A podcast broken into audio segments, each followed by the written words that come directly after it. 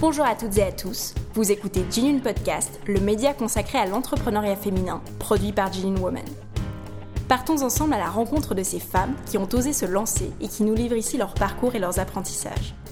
Au programme, une bonne dose d'inspiration et de motivation, mais aussi des conseils pour vous accompagner dans cette fascinante aventure qu'est l'entrepreneuriat. Pour ce nouvel épisode, j'ai le plaisir d'accueillir Stélina. Bienvenue Stélina sur Jean Podcast. Merci à toi Virginie pour euh, m'avoir invitée. Avec plaisir. Est-ce que pour commencer, voilà, tu peux peut-être euh, te présenter, nous dire qui tu es euh, dans les grandes lignes un petit peu, voilà, qui tu es et ton parcours? Bien sûr, avec plaisir. Alors, je suis Stélina Lorieux, je suis une créatrice textile de 31 ans. Je suis française à la base et je me suis retrouvée en Valais il y a 5 ans pour une saison en restauration sachant que mon cursus professionnel est axé sur la, mode en général, donc j'ai un diplôme de stylisme modélisme, de chapellerie, j'ai fait un tour aux beaux-arts également, j'ai aussi touché à, l'habillage de, scène au costume de scène et aussi à la teinture naturelle. Du coup, le textile, c'est quelque chose vraiment qui, m'anime et qui m'accompagne depuis bah, plus de 15 ans maintenant. Quoi. Donc, euh, j'ai réintégré le textile au fur et à mesure euh, de, de, mon installation ici en Valais et voyant l'engouement et le plaisir qu'avaient les gens euh, à travers mon travail, bah, je me suis décidée de, me lancer complètement ici et de rester là. Et aujourd'hui, du coup, tu es la créatrice de d'Una, qui est une marque de lingerie menstruelle. Alors, explique-nous qu'est-ce que c'est Una et qu'est-ce que c'est de la lingerie menstruelle, parce que je pense qu'il y a plein de personnes qui ne savent pas. Oui, alors euh, une lingerie menstruelle, euh, ça, hum, c'est une lingerie euh, somme toute assez classique, si ce n'est qu'elle a hum, une partie technique qui te permet d'absorber le, flux de tes menstruations et ça sans tacher tes vêtements parce qu'il y a une membrane imperméable en plus de celle qui est absorbante. Donc c'est vraiment super confortable et suivant ton flux et la période de ton cycle, ça peut te durer toute la journée. Ah génial, ok. Et du coup, tu utilises quel type de tissu ou matériau pour qu'il y ait cette membrane en plus qui soit absorbante? Alors, la partie technique, elle est somme toute assez simple. Tu as une partie en coton biologique qui est en contact avec notre intimité, qui draine le sang, donc il l'absorbe vers euh, l'intérieur. Et en fait, là, c'est la matière en bambou qui va absorber ce flux. Tout simplement parce que la fibre elle est très très absorbante. Et ensuite, on a une membrane en polyuréthane qui vient euh, protéger le, tout. Et comme ça, au moins, il n'y a pas de risque de fuite. Et c'est les mêmes composants en fait qui sont dans euh, les euh, couches lavables pour les bébés, par exemple. C'est la même technologie. Ok, d'accord. Et comment ça se lave du coup? Tu les laves à la main ou? Alors, il faut absolument les rincer à l'eau froide, mais ça pour tous les vêtements qui sont tachés par le sang en général. Hein. Même si on a une petite coupure, une petite blessure, faut pas hésiter, on passe sous l'eau froide et en fait, ça va détacher quasiment tout le sang, voire tout le sang vraiment. Ça marche très très bien. Et une fois qu'on l'a rincé, eh ben, on la met à la machine avec nos vêtements. On fait la machine euh, de façon traditionnelle, mais il faut juste pas dépasser les 40 degrés. Parce qu'au-delà de 40 degrés, on, cuit le sang et on tâche en fait nos vêtements et donc notre lingerie. On pense à, tort parfois que si on met à 60 ou au 90 degrés, ça va désinfecter, etc. Alors euh, à 40 degrés, les bactéries euh, qu'il y a dans le sang menstruel, elles ne résistent pas. Hein. Mhm. et, en plus de ça, bah, on tâcherait notre lingerie. Quoi. Ouais. Je fais juste une parenthèse, euh, mais j'ai vu que tu avais fait des partenariats ou des collaborations avec euh, des savons. J'ai vu ça hier ou avant-hier. Ouais, ouais, ouais. Hyper cool, c'est trop une bonne idée. Ouais, bah, je suis contente parce que bah, avec euh, aussi ma première entreprise de confection textile upcyclée, INLE, j'ai pu déjà mettre en place certains partenariats. J'ai rencontré pas mal de personnes et, et, maintenant qui pour beaucoup sont des amis en fait. Donc bah pour moi c'était juste logique, tu vois, de, de, de faire quelque chose ensemble quoi, parce que ça fait sens, ça, ça propose aussi des, des, produits complémentaires avec la lingerie menstruelle. Donc, euh, ouais, ça, me tenait à cœur et du coup, j'avais cette chance d'avoir déjà ces, ces, personnes autour de moi. Quoi. Ouais, que tu pouvais intégrer dans ta démarche, c'est trop cool. Et du coup, tu parlais de textile avant, mais alors comment t'en es venu à Ouna Tu t'es levé un matin, tu t'es dit je vais faire de la lingerie menstruelle ou ça, a été quoi un petit peu ton processus de réflexion pour, euh, pour créer Ouna alors simplement, j'avais déjà pensé euh, il y a un moment, mais à la vue de la charge de travail que ça impliquait, je t'avoue que je me suis vite euh, rabattue sur euh, sur l'idée. Et en fait, simplement avec justement ma première entreprise de, de, de, confection textile et de création zéro déchet, je travaille déjà avec pas mal d'entreprises en Suisse et j'interviens aussi autant que je peux lors de manifestations, que ce soit accès développement durable ou non d'ailleurs mais pour sensibiliser les gens, les enfants, les personnes au recyclage textile. Et du coup, c'est quelque chose qui m'a été demandé beaucoup de fois. Ah bah Stélina, tu fais de la couture, est-ce que tu as des culottes menstruelles? Non. et du coup, on me l'a vraiment beaucoup demandé, même mes partenaires euh, avec lesquels je bosse depuis trois ans, et je leur expliquais que moi, la lingerie, enfin, je, sais coudre, je sais faire un patronage, je, pourrais la faire, cette culotte, mais c'est pas mon métier, c'est vraiment spécifique, la lingerie, ça demande des, des, connaissances que je n'ai pas, ça demande de, des, des, machines que je n'ai pas non plus, donc mon travail serait artisanal, et pour une culotte euh, avec euh, cette technicité et plus le côté hygiénique, c'était pas possible, quoi. Ok. Et du coup, tu te fais accompagner à l'heure actuelle? Alors, je suis accompagnée. Una, c'est moi. Je suis la seule représentante et c'est à mon initiative. Mais oui, j'ai la chance d'être quand même bien accompagnée. J'ai une de mes amies euh, des Beaux-Arts qui est euh, aujourd'hui directrice artistique dans une agence de communication. Donc, elle s'occupe de toute l'identité visuelle d'Una, du site, en passant par euh, les supports de com, les, les, réseaux, etc. Donc, ça, ça m'est d'une aide bien, bien précieuse. Euh, et il y a aussi, euh, entre autres, une autre amie, Hélène, qui m'aide pour tout ce qui est rédactionnel, euh, logistique aussi, parce qu'il y a beaucoup de mails à traiter et c'est vrai que quand tu es toute seule, tu peux pas tout gérer. Voilà, et j'ai aussi la chance d'être entourée voilà, d'une super copine qui est photographe, qui m'a fait connaître une super amie à elle aussi, qui, est vidéaste et réalisatrice. Du coup, on a pu faire un super clip, quoi. Ah, c'est génial. Et je vais te demander en termes d'accompagnement aussi, puisque tu fais, partie de Genuine Woman, pourquoi tu avais rejoint le réseau et quand aussi? Alors, je l'ai rejoint en mars dernier pendant le Covid, en fait. Et j'avais besoin de, me retrouver un petit peu euh, accompagnée et, ouais, en quête de sororité un petit peu. Donc, euh, ça m'a permis de me redonner un petit peu confiance euh, parce que l'entrepreneuriat, comme tu sais, il y a des hauts et des bas. et du coup, non, c'était vraiment génial parce que j'ai pu mettre le pied doucement dedans et, hum, bénéficier de toutes les, toutes les, tous les workshops qu'il y avait en ligne, etc. et c'était génial j'ai clairement adhéré et, je suis, c'est clairement une des meilleures décisions que j'ai prises cette année. c'est rentrer dans le réseau, clairement. Et puisqu'on enregistre là, on est au mois d'octobre, euh, t'en es où en fait de ton lancement? Enfin, Combien il y a eu de temps entre l'idée et maintenant où tu, euh, tu, as mené ce crowdfunding dont on va reparler dans quelques minutes? Eh bien, il s'est passé euh, dix mois entre l'idée et le moment où on parle aujourd'hui. Ça fait presque un mois. Euh, ouais, ce qui me semble relativement rapide, non? Enfin, tu t'y connais plus que moi. Ouais. ouais. Tu as pu euh, modéliser et prototyper du coup? Enfin, C'est passé assez vite à l'action. Oui, alors euh, pour le coup, autant euh, le Covid a, joué des tours et a bien des, et apporté préjudice à bien des entrepreneurs, moi, pour le coup, ça m'a permis de relâcher un petit peu justement la, pression parce que j'avais beaucoup de travail avec ma première entreprise en couture. Et là, comme tout a fermé, les, mes principaux revendeurs sont des boutiques. Donc, du coup, ça m'a permis d'avoir plus de temps pour élaborer mon projet avec Kuna. Et, euh, vu que j'étais professionnelle, j'ai pu me déplacer euh, pour aller visiter mes entreprises qui sont aujourd'hui mes prestataires en fait. Donc ça a été plutôt tourné à, à, mon, avantage. J'ai récupéré un petit peu voilà le retard que j'avais accumulé euh, les derniers mois avec en plus la, la confection textile quoi. Euh, du coup, aujourd'hui, oui, je voulais parler, comme je le mentionnais avant, de, crowdfunding, donc de financement participatif. Et je voulais te demander, en fait, pourquoi tu avais choisi ce, moyen pour te financer et voilà, pas un autre, euh, je ne sais pas, une, levée de fonds, bien un prêt ou quelque chose d'autre. Alors, euh, le crowdfunding, j'ai choisi cette option simplement parce que hum, pour les personnes, c'est hum, c'est plus, c'est plus engageant de donner euh, une contribution financière à une entreprise qui démarre en ayant euh, l'assurance d'avoir un produit en retour. Le système de précommande, ça marche très bien. C'est, on encourage, on donne de l'argent pour une entreprise qui se lance, pour une marque, mais on sait qu'en échange et en retour, on aura un produit. Et ça, c'est super important. Parce que juste demander de l'argent à des particuliers qui sont comme toi, qui, qui galèrent, qui ont leur vie aussi, hein, donc c'est pas forcément facile de débourser 40, 50 francs pour euh, un produit, enfin pour un projet qui même te tient à cœur, tu n'as pas de produit fini derrière, c'est un peu plus compliqué. Donc euh, c'est pour ça que j'ai choisi ce système de, de financement.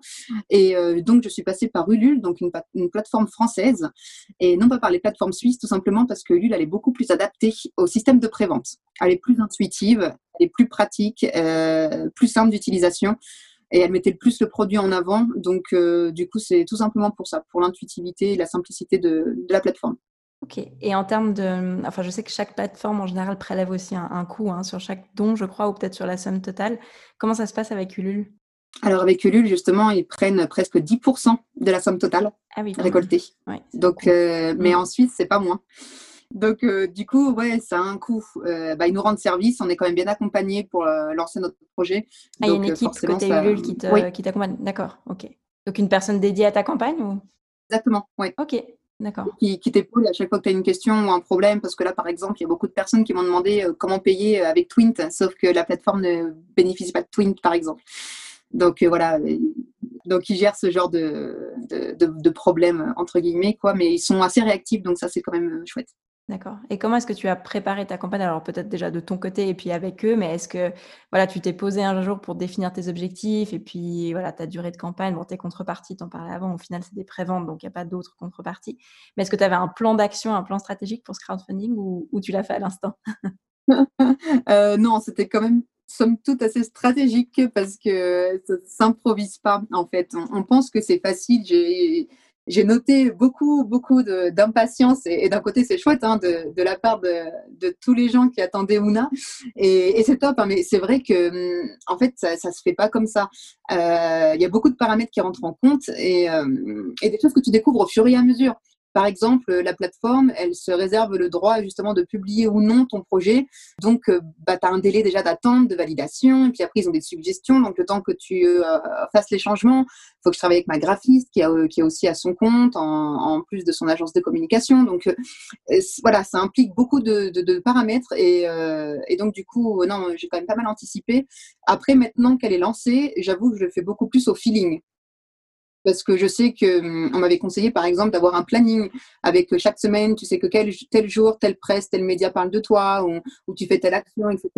Et je l'ai pas du tout fait. Je l'ai fait vraiment à l'instinct. J'ai sollicité les personnes qui, avec qui j'avais un feeling, ce soit sur les réseaux ou dans la vie euh, quotidienne, pour, euh, pour m'aider et, parler de Ouna en fait. Et ça, typiquement, tes canaux, c'était quoi? C'était en guillemets pas des influenceurs, mais des personnes que tu pensais être aptes à représenter ton produit? Ou c'était aussi des médias?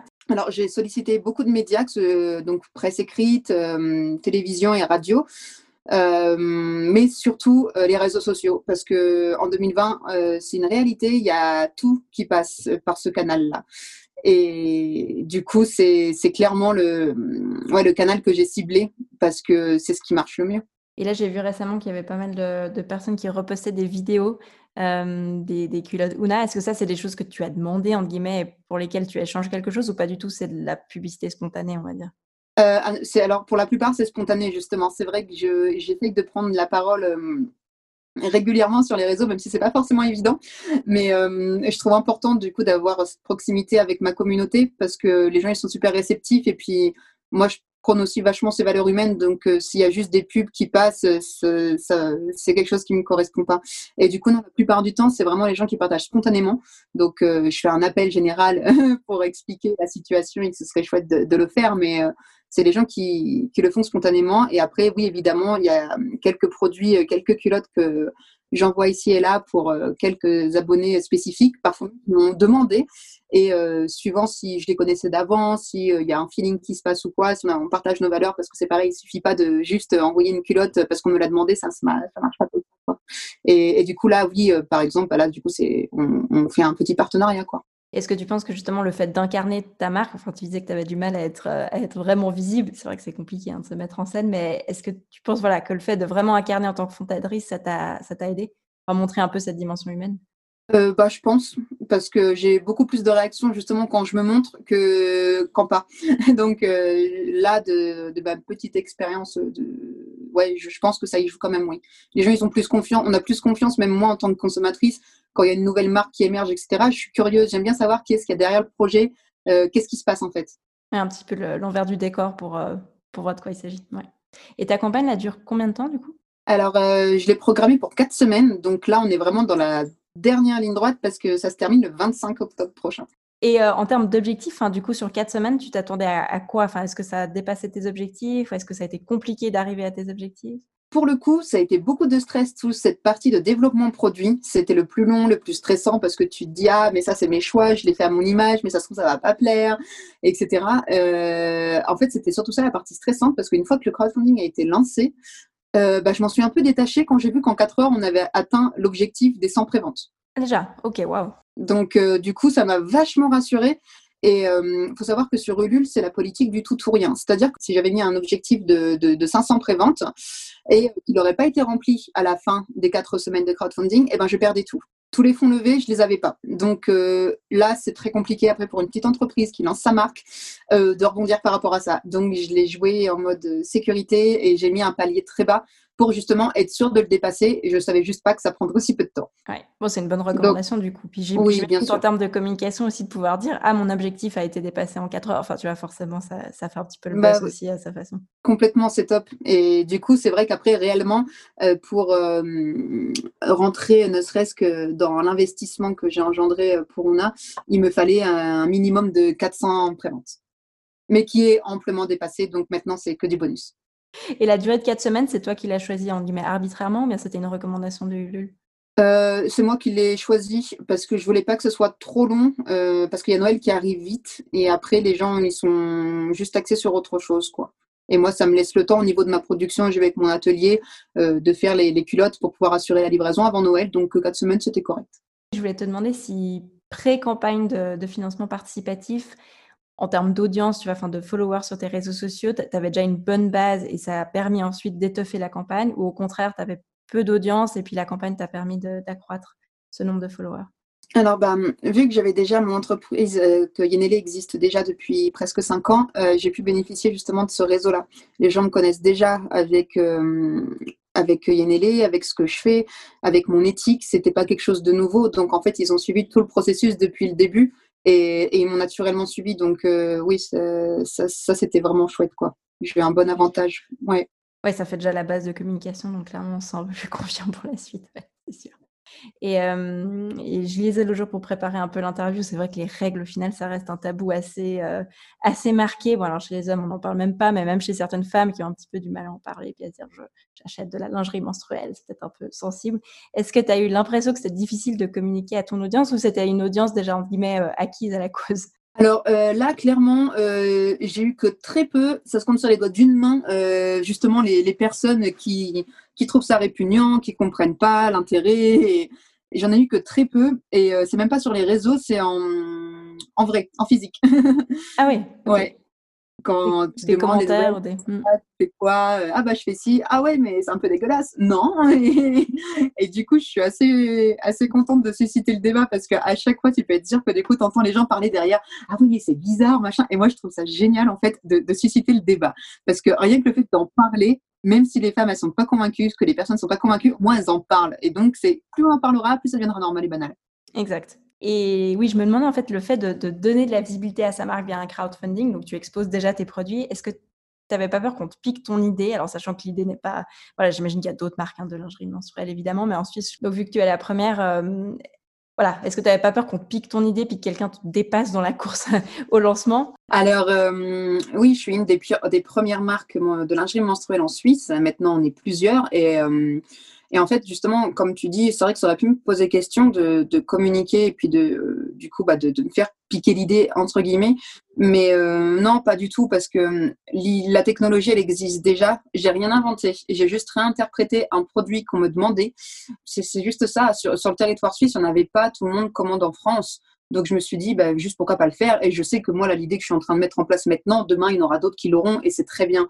Parce que, encore une fois, s'il y a de plus en plus de marques, ça veut dire que l'idée, elle émerge et qu'il y a de plus en plus de volonté de faire avancer les mentalités. Et donc, c'est bien de proposer différentes marques aussi parce qu'on a toutes, même si on se rejoint toutes sur les valeurs euh, au moins écologiques euh, du produit, au-delà de ça, euh, il y aura des styles différents, des histoires différentes, et puis chacun sera libre en fait de s'identifier à chacune de ces marques. Donc, moi, je trouve top.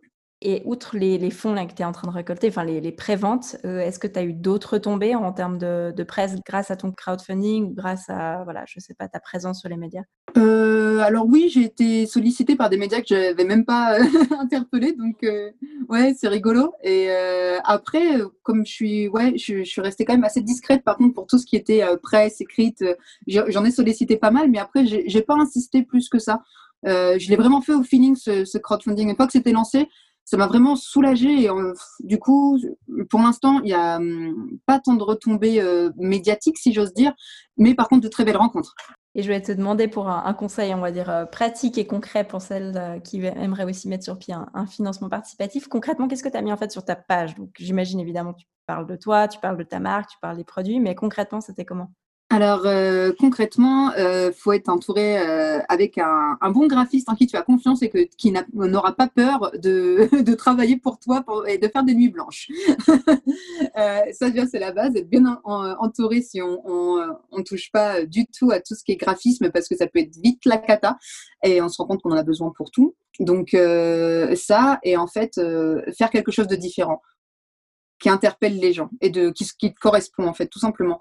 Parce que là justement dans mon cas des marques de lingerie menstruelle il y en a déjà beaucoup. En France euh, il y en a plus de 50 qui ont émergé en plus de 3 ans. C'est démentiel. Donc euh, on, on, va déjà poser la question, oui, ok, c'est cool, tu fais une marque de lingerie menstruelle, mais comme les autres. Donc euh, non, justement, là, c'est différent parce que le design, il est fait en Suisse. J'ai fait quelque chose vraiment d'original, d'atypique qu'on voit pas partout. Et euh, voilà, c'est surtout là-dessus qu'il faut jouer, faire quelque chose qui te ressemble toi et, et, qui est différent, parce que sinon, ça n'a pas trop d'intérêt, quoi. Ouais, ça se perd un petit peu dans la masse aussi, malheureusement. Et c'est ça. Et du coup, sur le crowdfunding, du coup, de faire une vidéo, par exemple, qui interpelle qui, dénote un petit peu de ce qu'on voit euh, de d'habitude. Et puis, euh, oui, de marquer le maximum d'informations et en complément, avoir un site à côté sur lequel les gens peuvent aller aussi euh, prendre et chiner les informations si besoin. Là, par exemple, sur le crowdfunding, j'ai énuméré, bien sûr, décrit les quatre modèles différents avec leur absorption, le design, etc. Et avec les tarifs. Et puis, j'ai fait un, petit speech pour, pour me présenter, mais l'essentiel est dit. Et puis, après, je reçois pas mal de messages aussi pour compléter des informations qui sont souvent sur le site d'ailleurs justement. Donc euh, peut-être que voilà, je vais peut-être pas assez communiquer sur le fait d'aller sur le site en complément, mais bon, je suis là pour répondre, donc je fais avec plaisir. Et puis ça rajoute cette dimension humaine où effectivement tu connectes directement avec les clients, donc c'est important aussi. Euh, je vais te demander par rapport aux réseaux sociaux, est-ce que alors crowdfunding, pas crowdfunding, mais en général pour Una, est-ce que tu fais des posts sponsorisés, c'est-à-dire est-ce que tu investis de l'argent pour promouvoir ta marque ou pas du tout et ça se passe de toute manière organique? Euh, Là, pour le moment, j'ai pas encore eu à faire de partenariat sponsorisé. il y en a une seule avec laquelle c'est en, en pourparler. Au début, j'étais un peu contre cette façon de faire parce que je trouve assez bizarre euh, de soudoyer quelqu'un, de monnayer pour qu'il parle de toi. Euh, mais euh, c'est une réalité aussi, comme on disait tout à l'heure. Maintenant, ça se passe plus par les médias télévisuels, par la presse, tout se passe sur les réseaux. C'est les nouveaux moyens de communication en 2020. Et clairement, si je dis une bêtise, si jamais tu as 1000 francs de budget de communication, ne serait-ce qu'en publicité. Euh, une page dans un magazine, c'est très cher. Des affichages publicitaires dans la ville, c'est inaccessible. Donc, autant, je veux dire, euh, utiliser ces 1000 francs, par exemple, de budget com pour six mois, je dis une bêtise, eh ben, pour une influenceuse qui, elle, aura une communauté ciblée euh, et qui répond complètement à mes attentes et vice-versa. Et, et, au moins, tu es sûr de toucher un public qui t'intéresse. quoi. Absolument. Et je suis curieuse, vu que tu disais à l'instant que voilà, tes produits étaient euh, designés et faits en Suisse, est-ce que tu avais un seuil minimum de, précommande dont tu avais besoin pour que ton fournisseur puisse produire? Euh, alors juste, elles sont designées, créées en Suisse, mais elles sont fabriquées en France, juste pour bien pas faire l'amalgame. Elles sont faites en Rhône-Alpes, euh, à 150 km de Genève seulement. tout proche, effectivement. Oui, c'est tout proche. Alors, pour mon atelier, vu que j'ai la chance justement d'avoir fait connaissance d'un petit atelier à taille humaine qui est familial. C'est une petite structure, mais qui, qui gère beaucoup de, de, commandes et euh, qui les gère très bien. Donc, j'ai une relation assez euh, proche et euh, comment dire directe. Il n'y a pas d'intermédiaire. Donc, c'est vrai qu'elle s'adapte, il s'adapte beaucoup à mes besoins. Donc, on arrive à, fournir des petites quantités. donc, même si j'aurais fait que sans prévente, elles auraient pu sans autre me l'assurer, quoi. Ça, c'est la, particularité et l'avantage de bosser avec un petit atelier parce que bah, ils sont plus flexibles et à l'écoute de tes besoins. Oui, carrément. Et oui, pour conclure, je voulais te demander un petit peu ce qui avait été le, plus difficile peut-être dans cette aventure, alors indépendamment à, nouveau du financement participatif, mais est-ce qu'il y a des obstacles, que tu as dû surmonter qui étaient particulièrement difficiles ou ça a été un long fleuve tranquille depuis, euh, depuis le début d'année? ah non, non, c'est pas du tout un long fleuve tranquille. Euh, c'est tous les jours les montagnes russes en fait. Euh, la veille, on, a passé une super journée, que des bonnes nouvelles, tout qui va bien. Et le lendemain, euh, c'est la merde parce que tu un producteur de tissu qui peut pas te fournir avant cette semaine. donc tu as des délais d'attente qui sont astronomiques. Il faut coordonner toute la production parce que pour une culotte, j'ai entre 6 et 10 fournisseurs différents. L'élastique de taille, de cuisse, l'étiquette, la puce de taille, enfin du coup, c'est ouais, c'est un beau micmac euh, et à orchestrer, c'est pas forcément simple et c'est bourré d'aléas. Avec le Covid en plus, là pour le coup, là je l'ai senti parce qu'il y a plein d'entreprises qui ont fermé et, euh, et du coup, ouais, ça, ça, a rallongé les délais de production. Donc non, c'est vraiment en dents de scie. Mais euh, le ouais, non, je j'ai pas tant de regrets, si ce n'est que j'aurais dû foncer plus tôt en fait. me faire plus confiance et moins hésiter et plus foncer.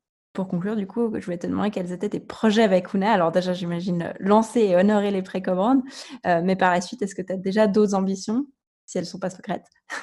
Euh, Il y en a quelques-unes que je fais dévoiler, mais non, non, justement, j'ai pas mal d'idées et, c'est un peu mon regret, c'est de ne pas avoir euh, les bras et les journées en conséquence. je rêve de poulpe. parce que là, c'est. là, tu sais. non, mais vraiment, parce qu'il y a des jours, je suis là, mais c'est pas possible. J'ai pas arrêté depuis ce matin et j'ai pas fait la moitié de ce que je, voulais faire. Donc, il faut que je remette aussi un peu mes ambitions à la baisse. Mais c'est vrai que j'ai une certaine frustration de ne pas pouvoir honorer tout ce que j'ai envie de faire. Donc, il euh, faut que je me détende par rapport à ça et que j'apprenne à, mieux gérer mon temps aussi. Donc, euh, et euh, ouais, c'est, j'ai beaucoup de choses. Là, justement, je suis en train de me dire qu'est-ce que je peux te dire ou pas. Euh, là, par exemple, je viens de prendre euh, possession d'un local, donc à Vezona, dans mon petit village d'adoption que j'adore. Et, et, du coup, ça me permet d'avoir un atelier boutique. Génial, ça. Ok. Donc, je suis en train de tout aménager. La boutique sera ouverte au public fin novembre. Et euh, là, pour le moment, je bosse dedans, mais c'est pas du tout euh, ouvert au public parce qu'il y a tout plein de choses à faire. Donc euh, voilà, ça me fait plus d'espace pour travailler. Donc je vais optimiser déjà mon temps. Je vais être plus productive. Je vais sûrement embaucher quelqu'un avec moi pour la fin de l'année parce que je croule sous le job déjà avec les créations en tissu. Et après, il va falloir gérer les contreparties des expéditions de Huna, justement. Et donc, d'ici le printemps prochain, j'aimerais remettre en place des ateliers de sensibilisation au recyclage textile dans un premier temps. Ça, c'est quelque chose que je fais depuis des années. Enfin, quand j'étais en Normandie, j'avais un atelier dans un collectif artistique et c'est quelque chose que je proposais souvent. Et euh, ça marche très bien. Et donc, euh, je voudrais remettre ça en place. J'aimerais reprendre donc la chapellerie aussi, faire des chapeaux et la naturelle. Et avec Kuna, donc, euh, j'aimerais concilier couture, création et, menstruation. Donc là, je suis en train d'élaborer un petit dossier de présentation pour faire des ateliers de sensibilisation aux menstruations. Ah, génial. Donc, je ne sais pas si tu as pris connaissance de Jean-Michel, je ne l'ai pas sous la main, c'est mon petit utérus en crochet qui m'accompagne. Je l'ai vu, je l'ai vu sur Instagram, effectivement. Très belle mascotte, ça m'a beaucoup fait rire. Et au final, c'est super interpellant, donc c'est sûr que ça reste en tête. Hein. Ouais. ouais, Donc, euh, tu vois, par exemple, ça fait partie. Je savais pas qu'il avait un nom. c'est Jean-Michel. Donc ça, clairement, c'est typiquement un outil pédagogique, tu vois, pour parler des menstruations. Et justement, c'est ludique, ça fait rire les gens. Donc c'est au moins ça, tu vois, ça fait déjà une première barrière de franchie. Et j'ai, là, je suis en train de faire, tu sais, un, appareil, euh, un utérus de femme en tissu avec euh, toutes les parties, euh, trompe de Fallope, etc., amovibles pour expliquer comment ça marche. Et donc, je vais pouvoir intervenir dans les écoles avec ces modules-là et les faire venir ensuite à l'atelier. Parce que, par exemple, je pourrais, euh, une fois qu'on s'est déjà rencontré, qu'on sait de quoi on parle et que les règles, c'est pas sale et que toutes les petites filles présentes dans cette classe-là, eh ben, les auront à un moment donné. Bah, que les garçons ils savent ce que c'est et qu'ils soient pas choqués aussi parce que ça commence par là en fait faut les éduquer parce que sinon on est là bah on sait pas ce que c'est il y a un truc bizarre qui se passe dans leur culotte mais ça ne nous concerne pas. Alors que si si vous êtes là les gars c'est parce que votre maman a eu ses règles sinon vous ne seriez pas là. Donc euh, j'ai tout plein d'idées à mettre en place et j'aimerais par exemple faire faire aux enfants euh, à l'atelier leur euh, faire des, des serviettes hygiéniques lavables par exemple dans un premier temps mais même inviter les garçons parce que je sais qu'ici en Suisse les enfants bénéficient de cours de couture du coup, je trouve cool parce qu'au moins, ils peuvent choisir leur tissu, on en parle, on passe un bon moment, et puis après, ils pourront l'offrir soit à leur maman, à leur grande sœur, à leur copine, à leur amoureuse. Et moi, je trouve qu'il y a un truc assez sympa qui se crée et, c'est un bon outil pour, euh, pour la suite. quoi. Génial. Ben, merci beaucoup. Je t'en prie. Avec plaisir. On arrive ainsi à la fin de l'épisode. J'espère que cet entretien vous a plu et que le parcours partagé aujourd'hui aura été source d'inspiration. Vous pouvez retrouver Genuine Woman sur le site genuinewoman.ch ainsi que sur Facebook et Instagram.